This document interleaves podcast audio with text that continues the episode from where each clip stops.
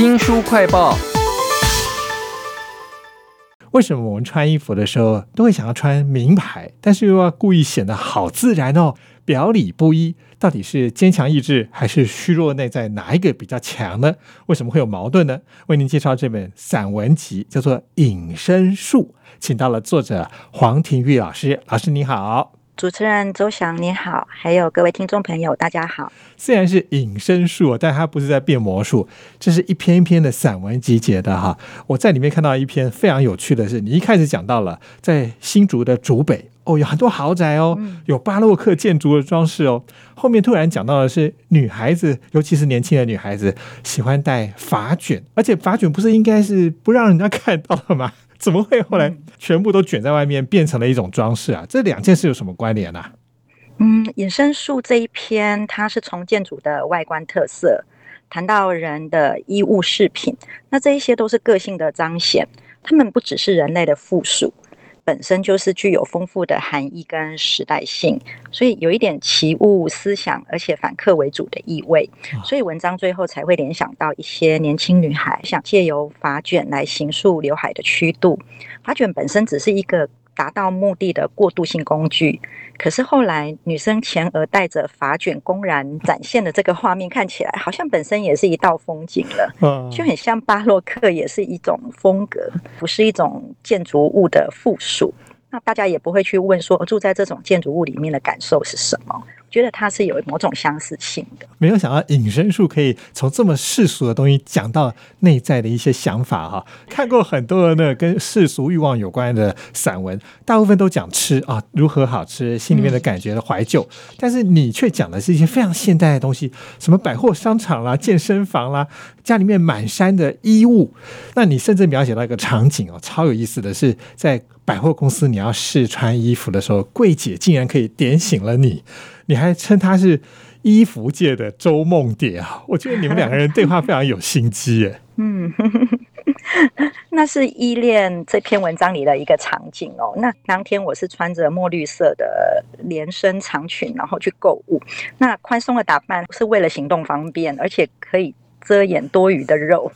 那结果柜姐给我一句谏言哦，她就说：“哦，你这身森林系的穿法会让你有五五身的精灵感哦。”那我觉得他非常的委婉，而且又带有诗意，那又负责理的这一番话，让我顿时意识到说，哦，原本我想要遮掩的。呃，就是越弄巧成拙，然后意识到说这件衣服多么不适合我，所以回到家，我后来马上就淘汰这一件没有穿几次，也还好没有穿几次的森林系精灵感衣服。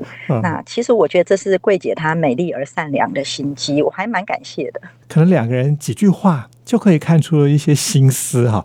刚刚老师其实已经有大致上把它点出来，但是我觉得大家一定要去看散文，才会感觉到 那几句话的威力，非常清淡，但是非常的有力。如果我说你的散文充满女性议题，不晓得会被人家骂，因为你讲的都是什么化妆品啦、衣服这样的东西。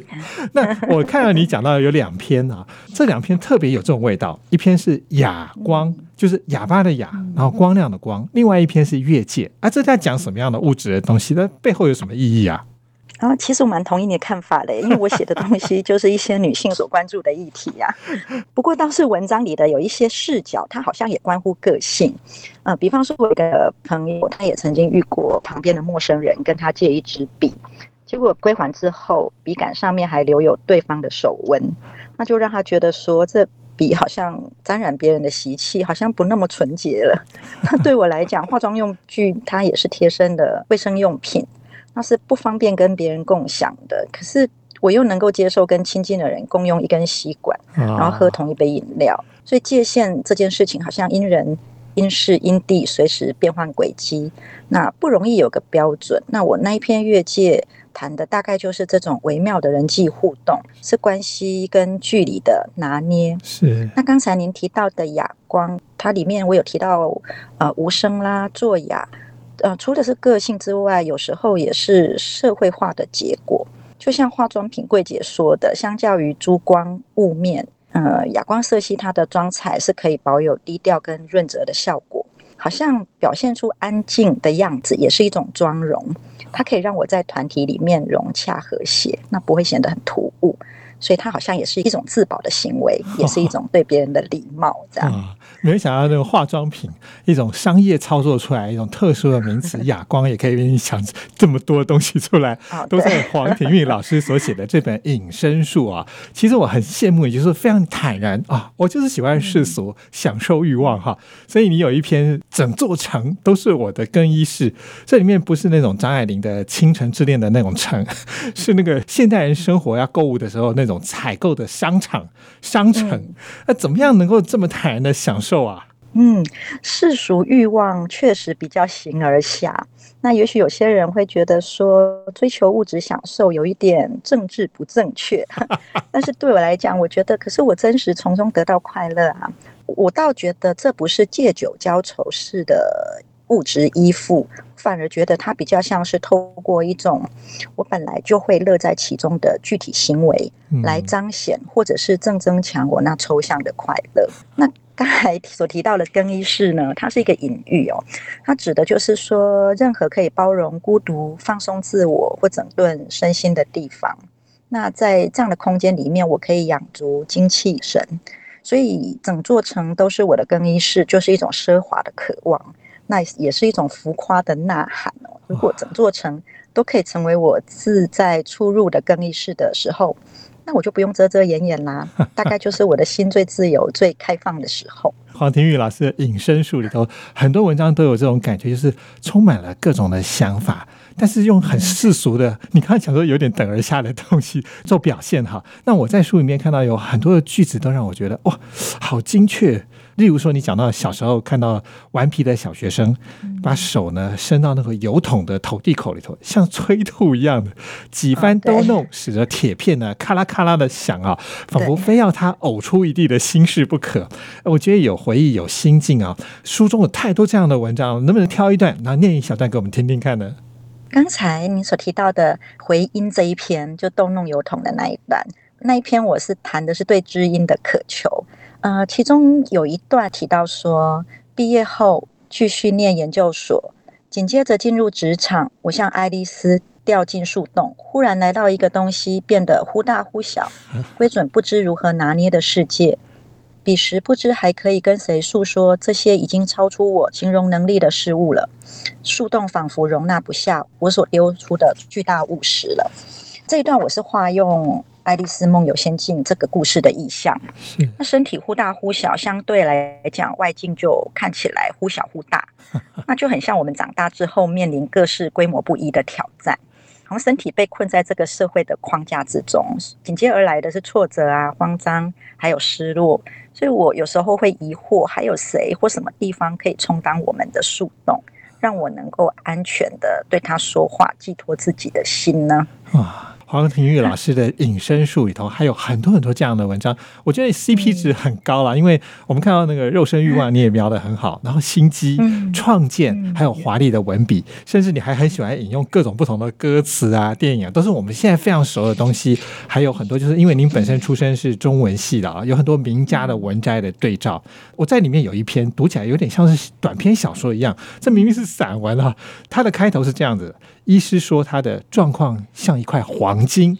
不是大便那种，马上就吸引我的。那是什么样的文章？后面会变什么样子呢？谢谢你注意到这一篇小品哦。那这个题目叫做合金，就是金属，然后跟别的东西融合起来的那种合金。这篇文章，我除了呈现一个女性她在情感中低到尘埃里的样子之外，我也很想去探讨身为女性的弹性。那文中里面就形容说，这个女生就像一个黄金。那黄金这种金属，它是质地柔软。密度高，而且延展性很很好的金属，但是也因为太过柔软了，所以必须跟其他金属就是制成合金来增加它的硬度。我觉得这很像现代女性身兼许多角色的状态，嗯常常要不断的延展，然后变形。那在这过程之中，可能会越拉越薄，然后越捶打就越细长，最后失去自己原来的样子。然后就在想，有没有可能历经融合、冷凝、锤炼之后，成为合金另外一种质地，依然能够散发光芒，然后依然可以值得被珍视。这是我想要借文章去挖掘的东西。是，但是这一篇其实在讲说，那个女孩子跟导师好像在学校的那个午间休息的时候，吐露的是一种好像被男人给蹂躏的非常惨的状况。我在看的时候就觉得好有小说的感觉哦，那个场景都在黄庭玉老师的隐身术当中哈。其实从头到尾我在读的时候，一直都觉得说，哎，这个文笔，这个心机有一点点熟悉。然后我看到后来你有一段提到了引用了张爱玲的时候，我才想到说，哎，这是不是有点张爱玲的味道？如果这样讲，是不是被人家觉得好像太唐突了？哇，这真是最美丽的误会了！我非常喜欢张爱玲哦，她但是之前没有听过这样的评论。我想我们唯一相同的地方就是我们都是女性。倒是我觉得华丽与苍凉哦并存是人生本质哦，所以就像弘一大师说的，悲心交集。那透过文字，我们大概就会流露这一些观察无奈。然后想要找个解释或者找个出口吧，所以我会觉得说，女人就像是那个墙上的一抹蚊子血哈，跟你那个医师说她的状况像一块黄金，不是大便那种，是会让我有点联想在一起的。这个书里面其实还有很多很妙的地方哦，都在《隐身术》这本书，也非常谢谢黄庭玉老师用你自己自身的肉体的欲望，坦然的告诉我们里面可能可以想到什么样的事情。非常谢谢黄庭玉老师接受我们访问，谢谢您。嗯，谢谢周翔，还有谢谢。大家谢谢，也请记得帮新书快报按个赞、分享、留言，甚至帮我们赞助一下哦，省下一点饮料钱或者是零用钱都可以。我是周翔，下次再会。